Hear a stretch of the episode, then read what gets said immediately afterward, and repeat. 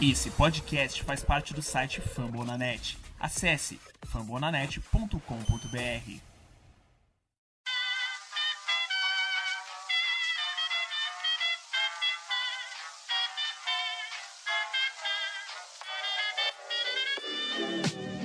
Mais uma rebatida forte. E ela tá fora daqui!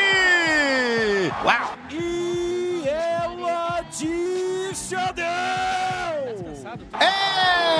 Home run! Aquele abraço!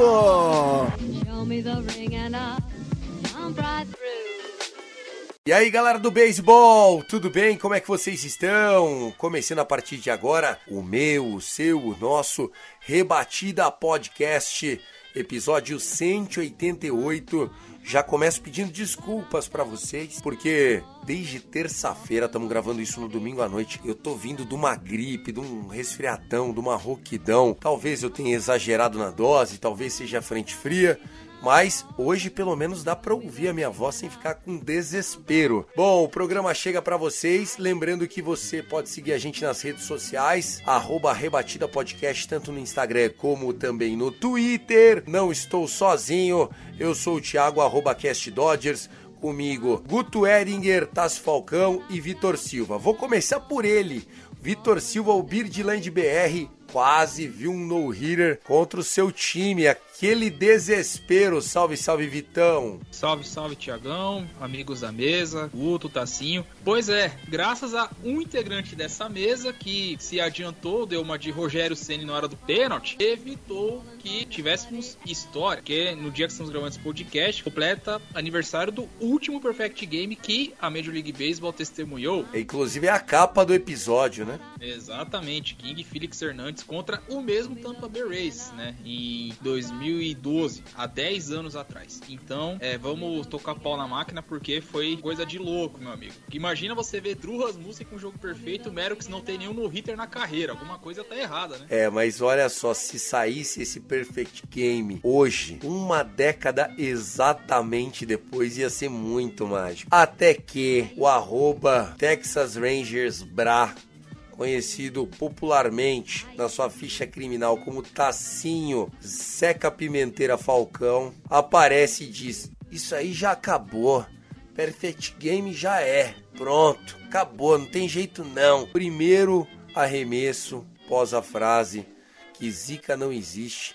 E era o fim do Perfect Game. A gente vai falar bastante disso. Tassio, manda um salve pra galera. Fala meus queridos, fala vice do Rebatendo Podcast. Não é, né? Que coisa, né? Estou sendo responsabilizado por ter dito os fatos. Eu até cheguei no momento e falei, pô, velho, isso é irreal. O cidadão tem simplesmente 79 arremessos e 8 entradas. Estatisticamente, o que iria acontecer a seguir seria a finalização do jogo e o perfect game. Mas, né, por ironia do destino, Era só caprichar ali, né, Tassinho? Vamos ser sinceros.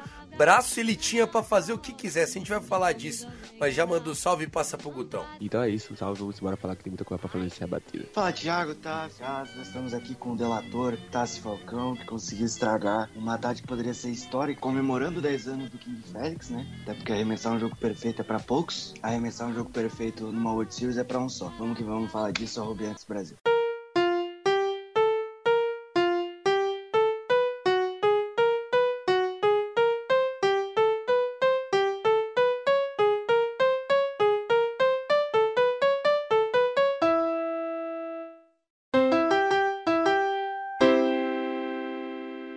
Maravilha, gente. Esse episódio do Rebatida Podcast chega na edição da Luke Zanganelli. A gente faz parte da FN Network, Fambonanet, como você quiser chamar, a maior plataforma de esportes estrangeiros do Brasil. E a gente tem sempre essa regularidade no Rebatida. São dois podcasts por semana sempre saindo um às segundas-feiras, o outro para abrir o final de semana de muito beisebol aqui na Major League, pelo menos durante a temporada, né? Na off-season a gente vai manter uma regularidade, obviamente um pouco menor. E o tema de hoje é 10 anos sem um perfect game e também Tatis Júnior, Fernando Tatis Júnior envolvido em mais uma polêmica. Será que a cabeça fraca desse menino vai estragar o que pode ser uma carreira dos sonhos? A gente vai falar disso no episódio de hoje. Tem ainda os jogos do final de semana, as séries a partir de segunda-feira. muito beisebol. Começou o Rebatida Podcast.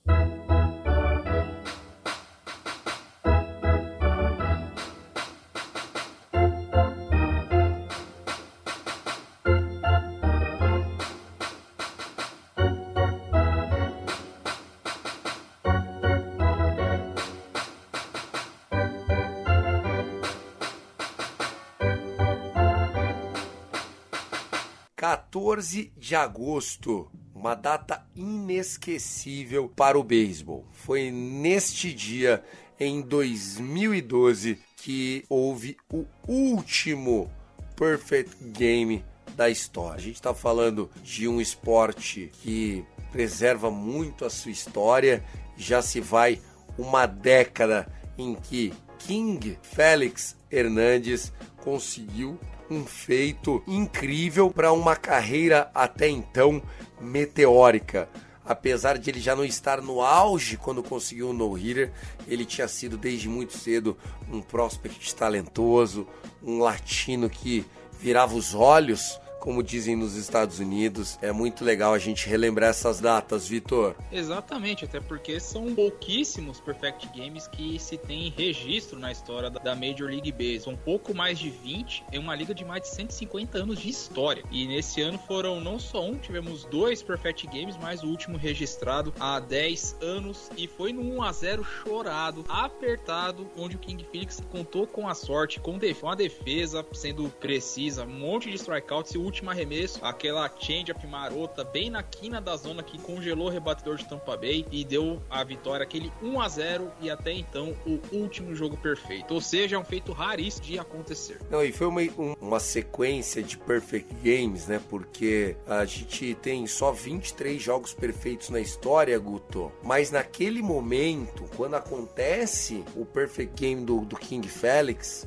eu tenho certeza que ninguém imaginaria que já se passaria 10 anos e nenhum outro teria acontecido. Não porque era raro, porque acontecia direto, mas a gente estava no terceiro perfect game do ano ali, um momento em que o beisebol vinha saindo dos esteroides. Se imaginava que demoraria cinco anos, talvez, seis Agora, 10 já começou a ficar até preocupante. Cara, é loucura pensar isso porque a gente tá falando de um esporte centenário e a gente vai falar depois do que quase aconteceu hoje. A gente já deu um spoiler, né, do Rasmussen, oito entradas e tudo mais, perdeu ali no final. Mas é loucura pensar que já faz 10 anos, por mais que sejam poucos, né? E eu até citei o Don Larsen, porque ele foi o único que conseguiu fazer isso numa World Series lá atrás. É loucura você pensar que já é quase uma década, ou seja, é quase o tempo em que o Seattle Mariners não vai aos playoffs. Seattle Mariners não vai aos playoffs há duas décadas, então é metade do tempo. E você tem essa estatística aí, então é, é loucura pensar isso, mas o, o, que o Félix Hernandes fez há 10 anos atrás ainda tá aí pra ser lembrado até hoje, e por enquanto ninguém quebrou. O, o Guto falou que o, o Mariners não vai aos playoffs há mais de duas décadas, né? Então se eu falar que os Mariners vão pros playoffs esse ano, eu vou zicar os caras também, que não é possível. É um momento histórico, né? Seria um momento pra gente lembrar essa situação do Félix e também é, celebrar isso, essa situação, se tivesse esse tivesse acontecido, né? Por ironia do destino aconteceu, não por culpa minha. A gente olha com um olhar tipo assim, poxa, velho, quando a gente vai ver o próximo? É, já tá chegando o momento onde tá tendo essa mudança de transições de gerações do beisebol e a gente fica, pô, será que o no o, o Perfect Game vai ser algo do passado? Então já começa a ser, esse negócio começa já a ficar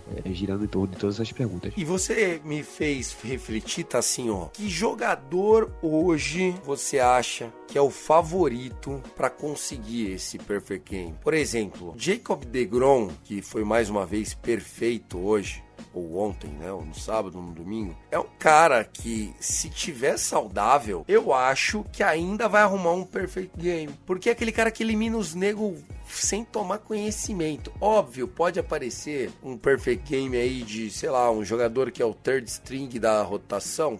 Claro, mas você conseguiria chutar quem hoje tem condição de meter um perfect game, na sua opinião? Se fosse para eu escolher um jogador que, é, pudesse ter um perfect game, eu escolhia o Clayton Kershaw. Ah, mas não tem mais idade, eu acho que não sei. Ele esse ano duas vezes ele fez sete innings perfeitos, mas agora já sentiu as costas de novo. Mas realmente, cara, quando ele tá no dia com aquela slider e aqui aquela curve dele, a bola não sai de dentro do diamante, né? É, exatamente. Mas assim, pensando como você citou, né, um cara que pode estar pronto para fazer o perfect game seria no caso realmente o Jake Brown. Então eu acho que você não consegue imaginar que o DeGrom vai concorrer, vai concluir sua carreira sem pelo menos ter um, um perfect game. É, é algo realmente muito difícil, né? E não acontece há 10 anos. O Kershaw conseguiu, né, gente? Tem essa, né? O Kershaw conseguiu. É que teve um error, né, Vitão? O Hanley Ramirez deixou a bolinha cair no nono inning. Ele perdeu o perfect game se houvesse VAR, dizem que é, ele seria eliminado no VAR, mas quis o destino que ficasse como um no-hitter só em 2013. Bom, sim, se a gente fosse passar para a questão de VAR, outro jogador que teria um perfect game facilmente é Armando Galarraga, pelo Detroit Tigers. Galarraga do Galarraga é bizarra mesmo, nossa. Que o juiz da primeira base ele cometeu um erro clamoroso, como diria Cláudio Karsug, que o Miguel Cabreira tinha feito, né, o lançamento para a primeira base, que era uma bola rasteiro. A eliminação aconteceu de verdade, foi real, só que o juiz deu, deu como se o jogador tivesse salvo. Eu acho que a MLB voltou e deu uma medalha para ele. Olha, eu não sei oficialmente. Eu ouvi que eles queriam mudar o scoreboard, isso. Exatamente, para dar o jogo perfeito pro Galarraga. Cara, é, é, tão bizarro que o técnico de primeira base do outro time põe a mão na cabeça, Guto. O cara faz assim de tipo, nossa senhora. Sabe quando o próprio cara se entrega de mano, olha isso. Foi bizarro. É loucura pensar nisso porque é um lance bem nítido. É, o árbitro vai lá e consegue cometer esse erro hediondo aí. Mas eu até fiquei surpreso que o Tássio citou o Clayton Kershaw e não citou o Justin Verlander, que é do time dele, né? Todo mundo sabe que o Tássio é Houston Astros. no bingo do Rebatida, Tássio Astros já completou a coluna. Porque o, o Verlander já tem morrido na carreira, né? E é um cara que ainda tá performando em alto nível em 2022. Então poderia ser outro nome a tentar buscar um jogo perfeito. E hoje o nível do Verlander tá altíssimo. Não sofreu ainda nenhuma lesão é, séria essa temporada. É, e pega o Athletics, né? Pega o Texas que adora aparecer na história com os inimaculado, com os no-hitter tomado. É verdade, Verlander é uma boa, hein? O Vitão não falou quem que seria seu candidato, Vitão? Rapaz, tem tanto nome que a gente pode colocar nesse bolo. O Max Scherzer é outro também que a gente pode colocar aqui, que é um jogador que tem uma produção absurda, uma regularidade enorme. Ele já teve seus no-hitters, teve um que foi, sabe, acho que seria Perfect Game se não fosse por um tal de José Tabato, que abaixou o braço para ele tomar a bolada, e aí o juiz teve que marcar o hit by pitch, ele foi para a primeira base, e com isso o Scherzer acabou não tendo um jogo jogo perfeito. Isso eu acho que foi no Nationals e Pirates. Isso, e, e ele foi vaiado, não foi? É, o Tabata depois acho que teve nove at-bats e nunca mais jogou na Major League Baseball. É, exatamente. A galera pegou no pé dele. Esturricou a reputação do jogador. Max Scherzer eu colocaria nessa lista. Outro que bateu na trave no ano passado por uma bolada foi o Carlos Rodon, que hoje tá no São Francisco Giants. Meteu um no-hitter com hit by pitch, né? Foi, foi no ano passado contra o até então Cleveland Indians. Foi na, foi na nona entrada a bolada. E o, o John Means também, não foi um negócio assim? Deixar a bola cair. Qual que é a do John Means? Foi um out pitch strikeout. Nossa, foi mesmo. Eu tava no Palácio dos Bandeirantes, cara. O cara vai pro swing, a bola passa do catcher, tá assim, ó. Imagina isso, mano. Você deu strikeout e seu catcher não pegou a bola, Alec. Esse do John Means foi um absurdo. Eu tava até vendo esse jogo na hora. É, foi à tarde, né? Porra. Se eu não me engano, do Rodon tava 8.2 e eu foi 8.1. Tipo assim, faltava uma ou duas eliminações pra ele conseguir o perfect game quando aconteceu é, Isso, essa fatalidade. O do Rodon foi bem perto mesmo. O do Min só foi, esse, só foi esse erro, porque o jogador ele tentou roubar a base durante a entrada e foi eliminado. O Severino conseguiu fazer eliminação na época. É por isso que fica essa questão. O John Means foi no hitter mais perfect game da história. Só que por regra da MLB, esse corredor em base, mesmo como eliminado, não conta para jogo perfeito. Então tem essa discussãozinha aí. Mas 27 rebatedores, 27 eliminados, foi há 10 anos. Bom, vamos lá. Querem que eu coloque um trechinho aqui da narração do Félix Hernandes no último out? Vou colocar aqui um trechinho pra galera. Seattle Mariners, Felix Hernandez, the 2-2.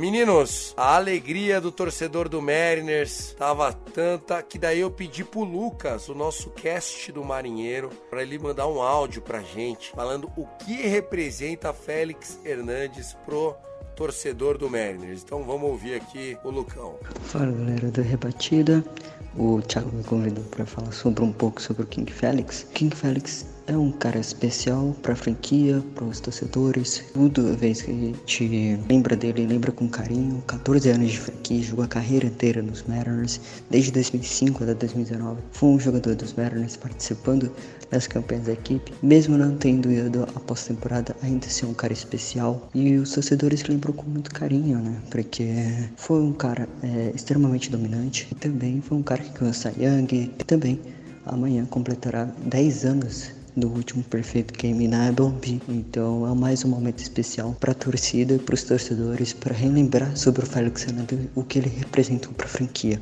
É, falando sobre o King Felix, mais sobre ele, é um cara especial, é um cara que foi muito bem nos anos de carreira que ele teve. Infelizmente não teve um jogo de playoff, poderia era um cara que merecia um jogo de playoff com a franquia. Cara, extremamente lembrado. E quando tinha jogos dele, era a torcida se vestia de amarelo, tinha os placarzinhos, os plaquetas, né, as placas com o K, com a coroa.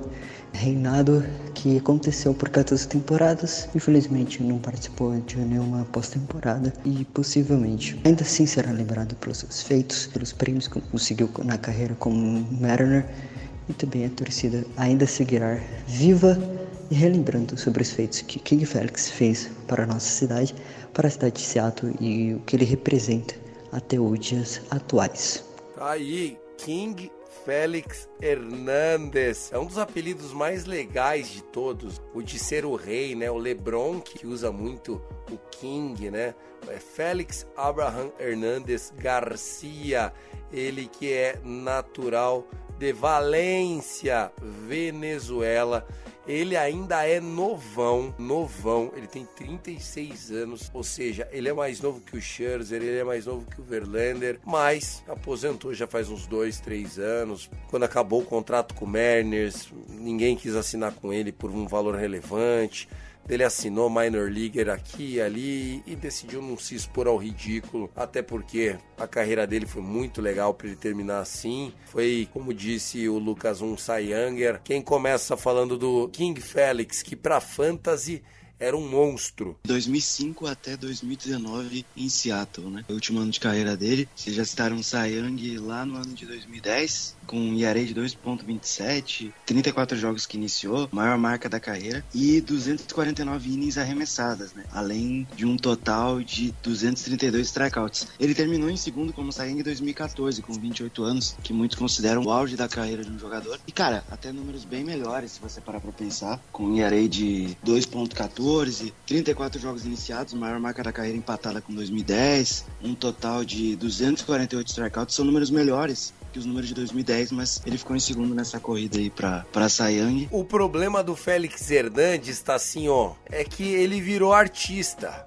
Entendeu? O cara sai de Valência, Venezuela, e aí recebe o maior salário de pitcher da liga. É difícil manter a serenidade ele tava com 24, 25 anos. Aí acabou, né? Igual o Ronaldinho Gaúcho. Agenda muito cheia, Tassio. Só você imaginar. Os caras me chamam de King. Eu recebo um salário Picasso eu sou o King. Não tem como não ir pra sua cabeça, né? Que você super, se você é valorizado pelo que você faz e que as pessoas gostam de você. Então você se sente o maioral, você se sente o cara. Então é o Felix Hernandes, como o Lucas falou, representa muito porque para pro Mariners e pra história dos Mariners, mas é, foi um jogador que, infelizmente, por ter se empolgado com esse poder, com essa valorização, acabou não tendo tanto sucesso posteriormente. Mas é um cara que merece ser lembrado. Vitão, King Felix acabou a carreira com 3,42 de ERA.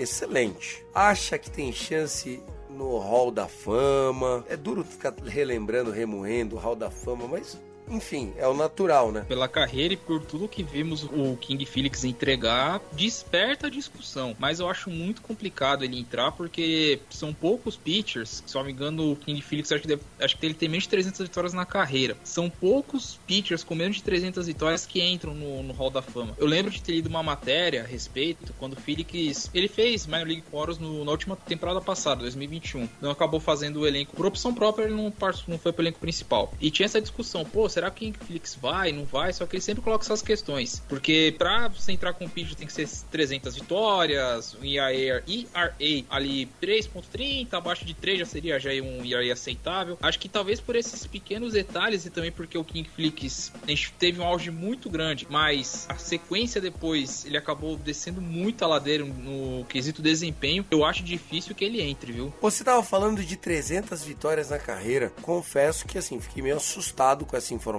porque pouquíssimos pitchers tiveram 300 vitórias na carreira. Aí eu fui olhar o Clayton Kershaw e trago a informação. Clayton Kershaw então não entra no Hall da Fama, porque ele tem 192 vitórias, não vai arrumar 108 vitórias jamais nem que se ele ganhe todas. Mas o Kershaw é exceção à regra. Ele já tá lá, acho que é questão só de oficializar. Não, eu também, também, tá maluco? Eu, claro, eu tô dizendo assim, eu não, não, sei lá, 300 não é muita vitória? Eu que tô confundindo o número. É, pode ser 200. Pô, não, mas 300 vitórias?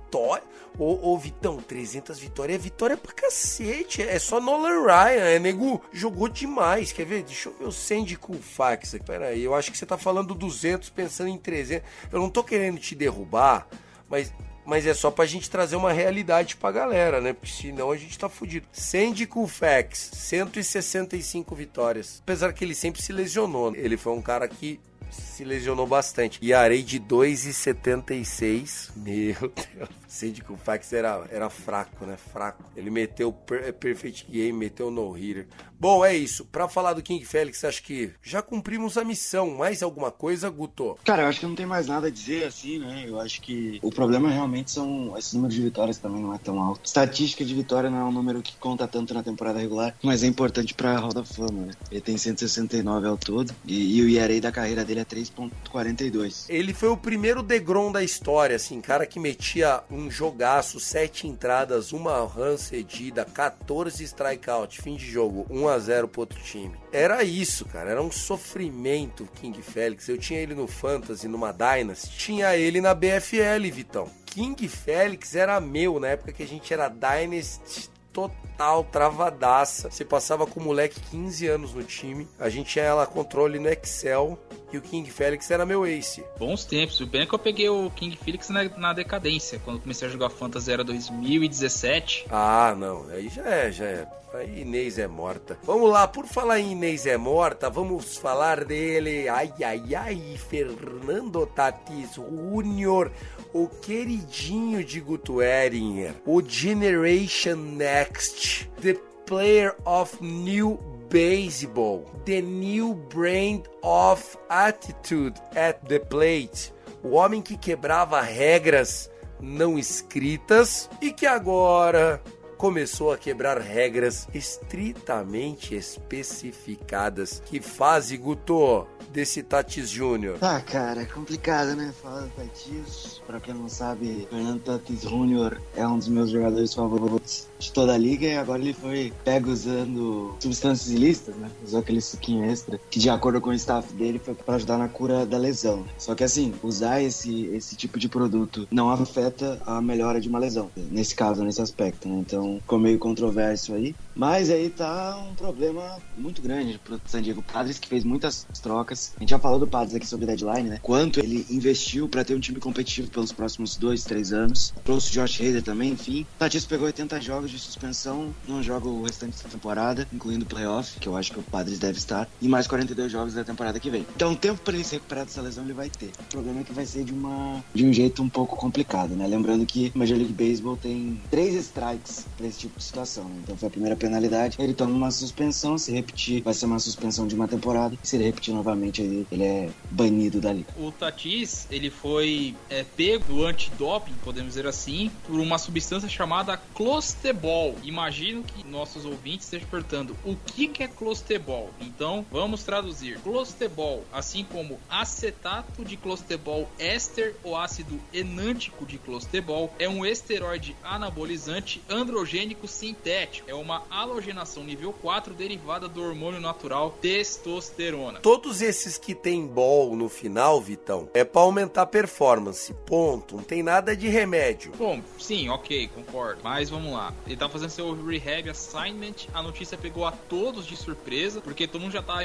já tá imaginando a volta de Tatis, Manny, Soto, a base da seleção da República Dominicana. Isso vai dar uma mancha muito grande na carreira do Tatis e até o nosso querido AJ Preller já chamou a atenção com questão de imaturidade, porque é aquela história. O cara ele recomenda o remédio, ele não pesquisa se tem algo ali que pode dar problema no, nos exames antidoping ou não, o cara vai e toma. Ficou um clima meio ruim também pro próprio Tatis, né? A gente só, só vai saber como que essa relação vai continuar estremecida, vão dar chance para ele, enfim. Mas pegou muito mal. E aí, tá assim, ó, antes era quebrar regra não escrita, agora é protocolo de doping. Esse tal de Fernando Tatis Júnior tá ficando mais famoso porque tá aprontando do que pelo que tá jogando.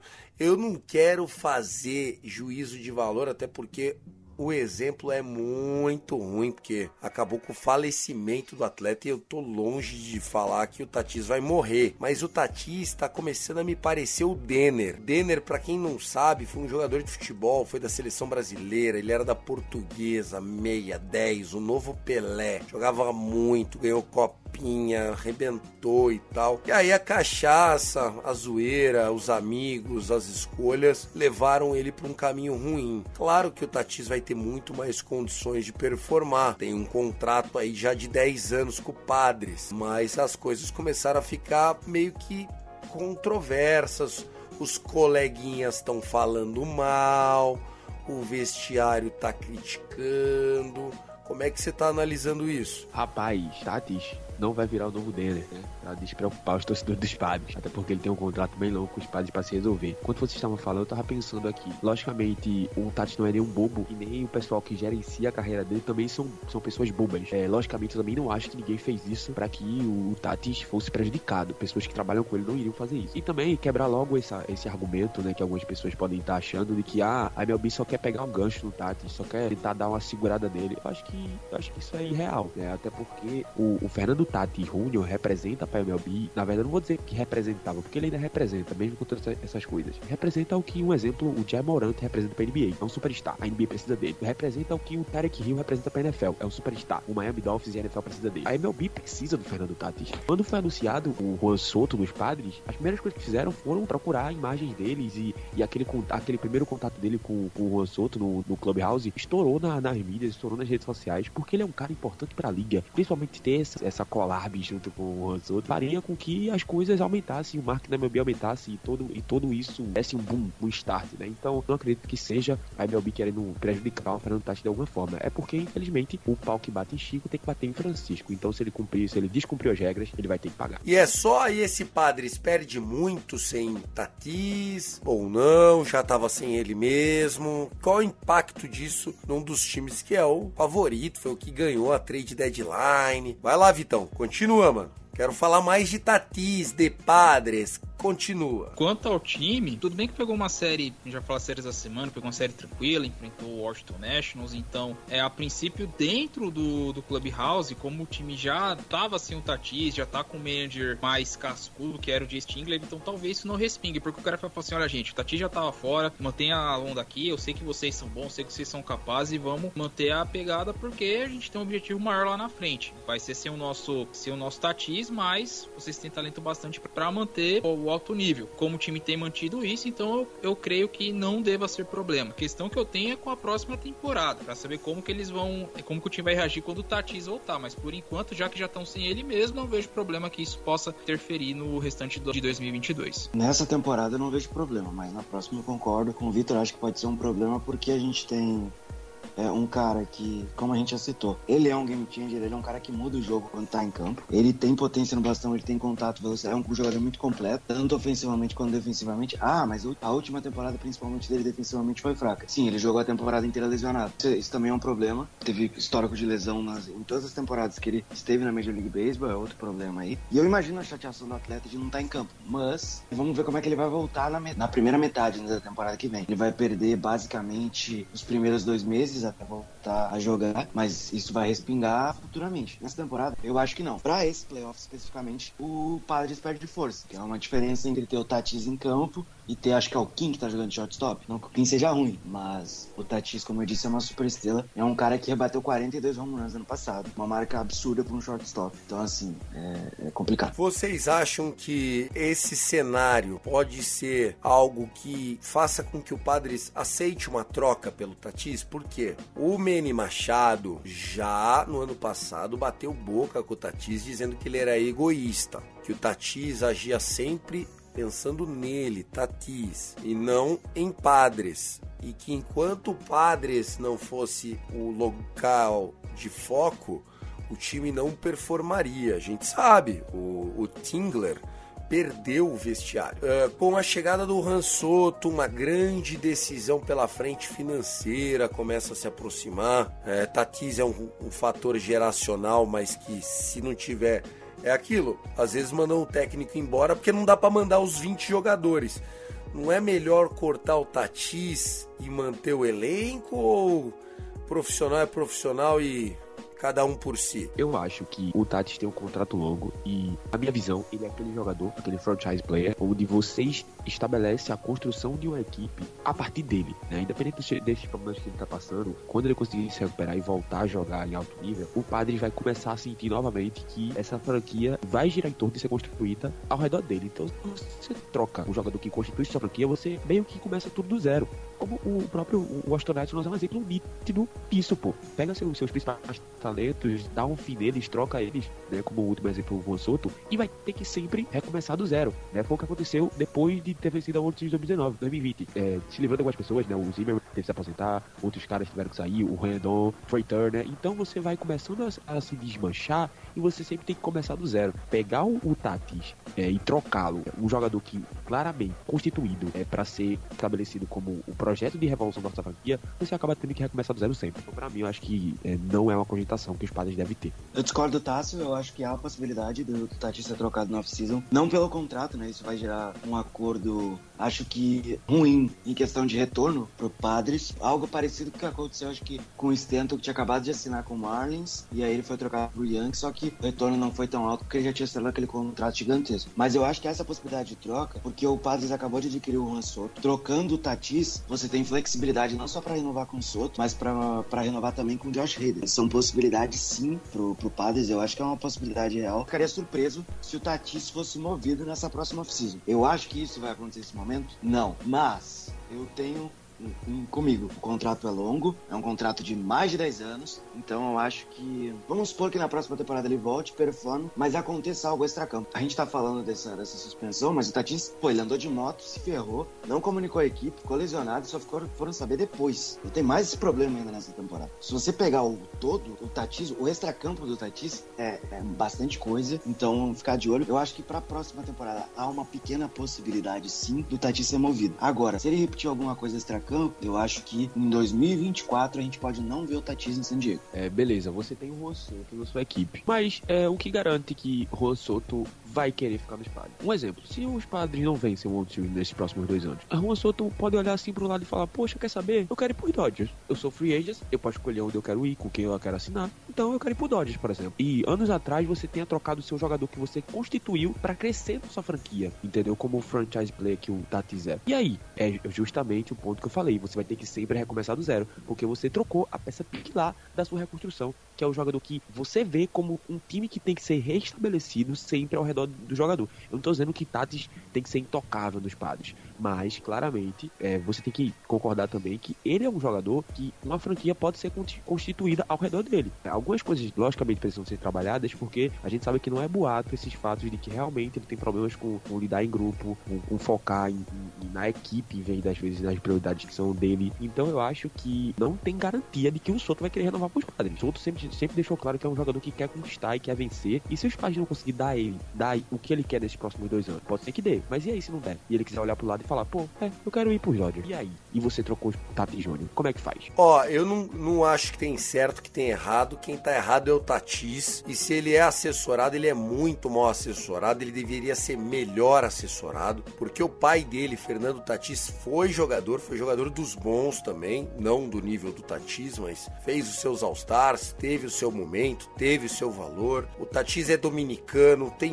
monte de exemplo de jogador talentoso dominicano que não performou porque faltou a Cuca. Espero e torço para que o Tatis reencontre o caminho de só jogar beisebol, que tenha sido realmente uma fatalidade e que o Padre Stroke e o menino virem um hall da fama. Luke Zanganelli, para encerrar o primeiro bloco, a nossa editora do Rebatida Podcast Baseball, solta o órgão mais famoso dos esportes americanos.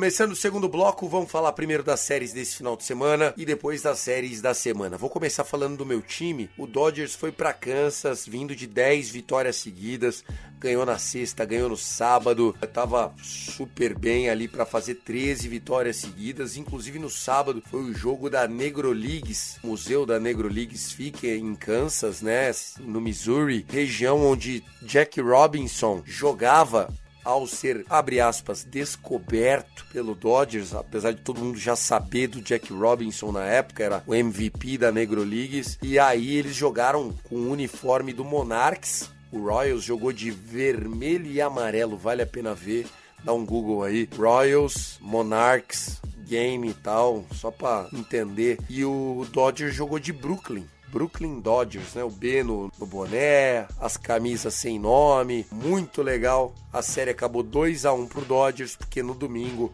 o cantor Brad Singer acabou saindo com a vitória 4 a 0 shootout no melhor ataque do beisebol. Você tá assim, ó, o que, que você destaca desse final de semana? Rapaz, aconteceu muita coisa. Os Braves venceram cinco seguidas, estão aí na sua busca de voltar a alcançar os Mets. O Texas Rangers venceu os Mariners pela primeira vez em 2022. Venceu uma série contra os Mariners em 2022. E estão 3-12 contra os Mariners na temporada. Além desses destaques que o pessoal vai falar aí, né? Mas eu acho que foi pra mim. Eu não vi muito, muito bem esse final de semana, não. Cara, eu vou destacar uma série que eu queria falar antes, eu já tinha dado um spoiler do Burros. Eu vou falar de Brewers e Cardinals. O Cardinals tomou conhecimento do nosso queridíssimo Milwaukee Brewers e venceu a série. Então, muito importante. Dois times estão brigando pelo título da NL Central e era importante o Cardinals que tá numa boa, numa boa tonada, né? Perdeu o jogo de ontem, mas ganhou de sexta e ganhou o de hoje. O Cardinals agora lidera a divisão central da Liga Nacional, a NL Central. Uma coisa que ah, para mim já tava meio se moldando depois do que o nosso glorioso Milwaukee Brewers fez na deadline, né? Não fez o menor sentido, mas tudo bem. E o que eu queria trazer era que o Purros, é uma estatística avançada, tá, gente? O Purros tá com WRC+,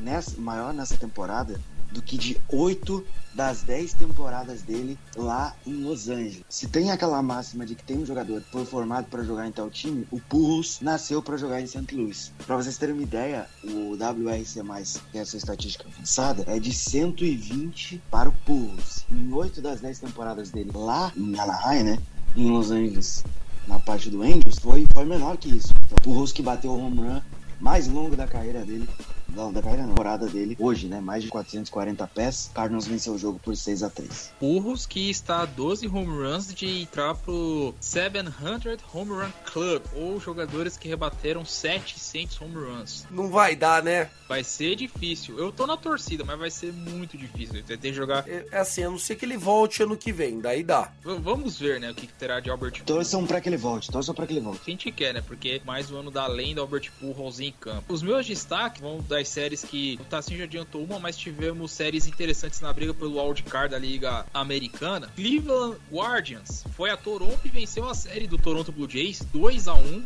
e combinado com a vitória da série do Los Angeles Angels contra o Minnesota, o Cleveland Guardians lidera a AL Central. Sim, para quem achava que isso não era possível, pois bem, o Cleveland Guardians, que não foi muito chamativo na deadline, manteve o seu elenco titular, basicamente, assume a liderança da AL Central graças à sua vitória na série em Toronto. E a vantagem de Toronto pro Wildcard baixou, viu? Só tá um jogo à frente do Tampa Bay, que seria o terceiro time fora da zona de Wildcard. Tampa Bay que venceu o Orioles série venceu por 2 a 1 e venceu a série no ano por 10 a 9. Lembrando que para o novo playoff, o primeiro critério de desempate é a série entre os times, ou seja, caso Tampa Bay e Baltimore terminem com a mesma campanha, Tampa Bay passa porque venceu a série direta por 10 a 9. O time que tá em melhor sequência, Thiagão, nesse sequência de vitórias na Liga Americana é o Chicago White Sox. Tudo bem, pegou o Detroit Tigers, que demitiu o GM, sete derrotas seguidas, só não tá pior que o Oakland que perdeu oito jogos seguidos, mas fez a sua parte. Time que quer pegar o wildcard,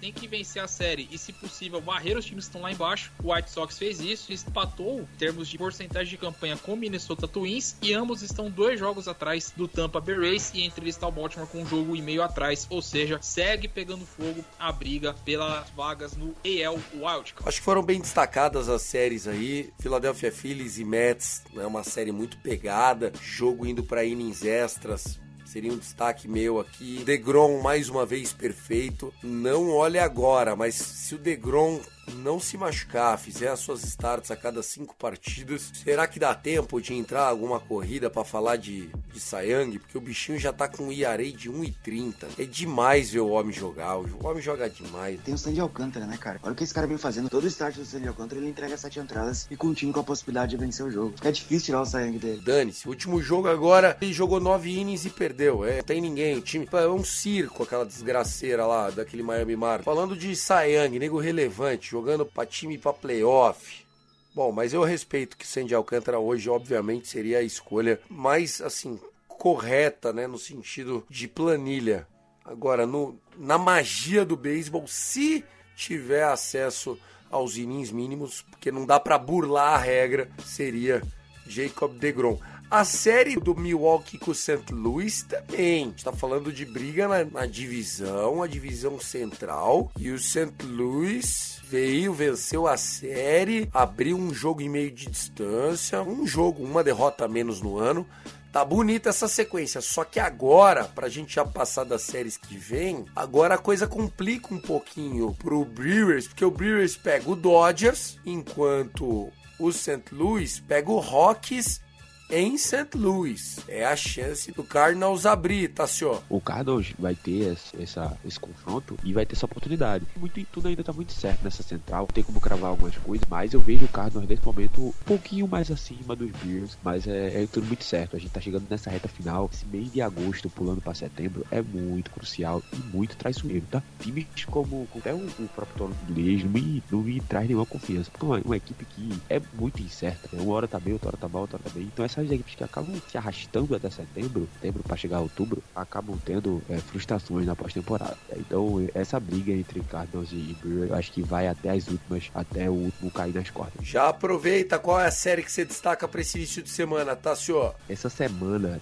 tem uns confrontos que dá para ter jogo, tá? Se essa série começa já na segunda-feira, entre além dos confrontos diretos de Mets e Atlanta, tem esse Baltimore e Toronto, que eu acho que é o momento certo, né, pro Baltimore mudar os ares, né? Sair dessa, dessa série com, com o Tampa Bay, já focar nessa próxima, porque é outro confronto direto na divisão e outro confronto direto na disputa pelo Ricardo. Então, pro Baltimore, que vem jogando um beisebol muito bom, eu acho que é um momento crucial pro Baltimore pegar esse, esse Toronto e, e acabar saindo melhor. Tá, esse confronto direto do, dos Mets do Atlanta, acho que pra mim é a carta da final já ao Atlanta. Ou o Atlanta consegue de vez se aproximar dos Mets e, e de alguma forma ter a oportunidade dos campeões da NL Acho que pra mim esses são as, os destaques das séries mais importantes que o pessoal vai falar. A série que eu vou destacar é a série alternativa entre Chicago Cubs e Washington Nationals. Amanhã, dia 15, tá? Segunda-feira.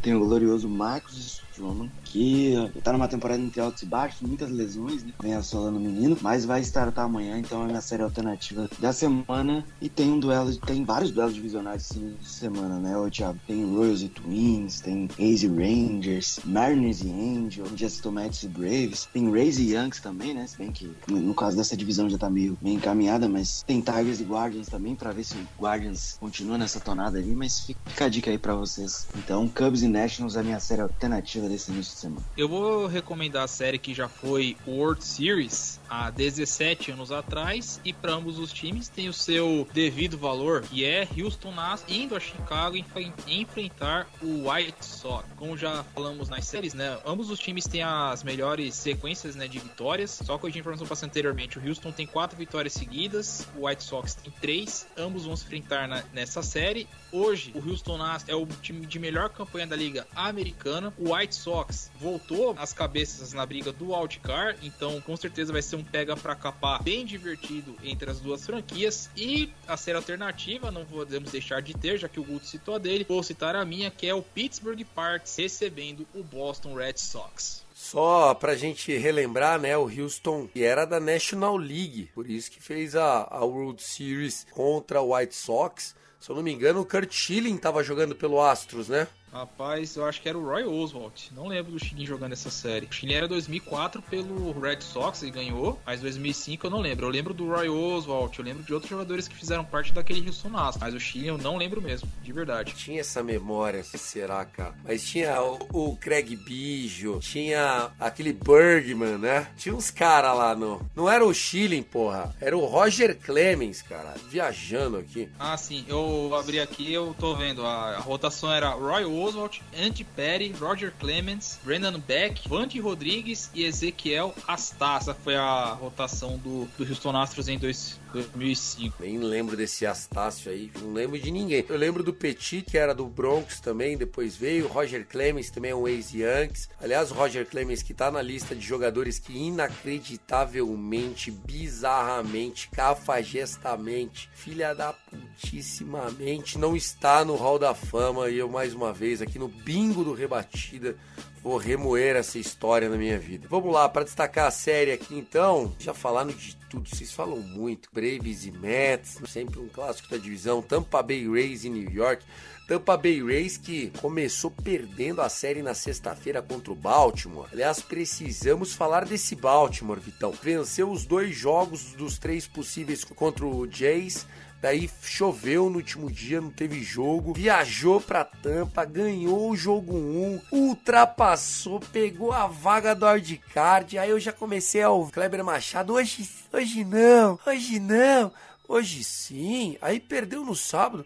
Hoje sim, aí perdeu de novo no domingo. Ô, Orioles, pelo amor de Deus. Tá sendo uma temporada bem divertida. É, todos esperavam que Baltimore fosse estar ali junto com Detroit, Kansas, brigando lá embaixo. Parece que é como acontece na vila, né? O famoso raio caiu e o time, o time mudou da água pro vinho. Tem, o primeiro jogo ganhou bem, ganhou convencendo, mas no sábado foi a estreia do Joe Hall. O time acabou não. O ataque acabou não ficando presente. O manager, nosso manager Brandon Hyde, fez algumas decisões bem questionáveis. No domingo a gente teve teve que dar graças a Deus porque não virou nota de jogo perfeito, graças à confirmação do Tasso como entrada de antecedência. Baltimore não para a par de jogo perfeito, nunca fez, mas também nunca levou. E a temporada continua, vai ser só pedreira, vai pegar Toronto agora, aí vai ter um jogo isolado com o Cubs, vai fazer o Sunday Night Baseball na semana que vem, tá? É Boston Baltimore vai ser o Little League Classic, próximo Sunday Night às 8 da noite no dia 21 de agosto. E estão todos convidados para ver o Orolão on fire, meu amigo. Show, show, show, show. Mais algum destaque, Tacinho? A palavra é sua, um prazer, mais uma semana. E vambora, episódio 188 pra conta, meu irmão. E desculpa as brincadeiras do No é claro que foi culpa sua, mas não precisa levar pro lado pessoal. Cara, quinta-feira teve Field of Dreams, né? Teve lá o jogo do Campo dos Sonhos. Cincinnati e o Cubs deram o seu melhor, né? Pra tentar fazer uma partida interessante. Foi até legal de assistir, né? E o bom do, o bom do Field of Dreams é toda a história, né? Filme, é, aquela, toda aquela paisagem, eu acho que é um cenário que a MLB tem que explorar bastante, porque é um lugar muito bonito. Trai, é, logicamente, é, é muita atenção pra Major League, né? E atenção do público, atenção de tudo. E dos próximos anos que estão vindo aí, eu acho que a MLB tem quanto mais investindo nisso, se, vai se tornar com o tempo, é, ganhando a confiança do público, se torna um clássico, né? E esse clássico, um clássico muito interessante, eu acho que estava faltando para deixar é, é, a MLB cada vez mais atrativa. Então é isso, pessoal. É, foi bom, né? 188 rebatidas, é muita coisa. E semana que vem tamo aí. Um abraço, arroba no Twitter. Valeu, falou. Muito bom ter você aqui, tá assim, ó. A gente adora pegar no seu pé, mas você é um cara que, pô, a gente leva no coração, sem dúvida nenhuma. Um dos pilares desse Rebatida Podcast, não só pela, pela irreverência que tem, pelo conhecimento que compartilha, pela visão de mundo, né? O que é legal aqui do nosso Rebatida é que a gente tem o Guto, um gaúcho lá do Rio Grande do Sul, a gente tem o Tássio, um nordestino do Recife, tem dois paulistas, um da grande cidade, um do interior, que também tem culturas do Paraná e tal, é diferente do interior do cara da capital, que tem várias vivências, ou da cidade grande, da metrópole.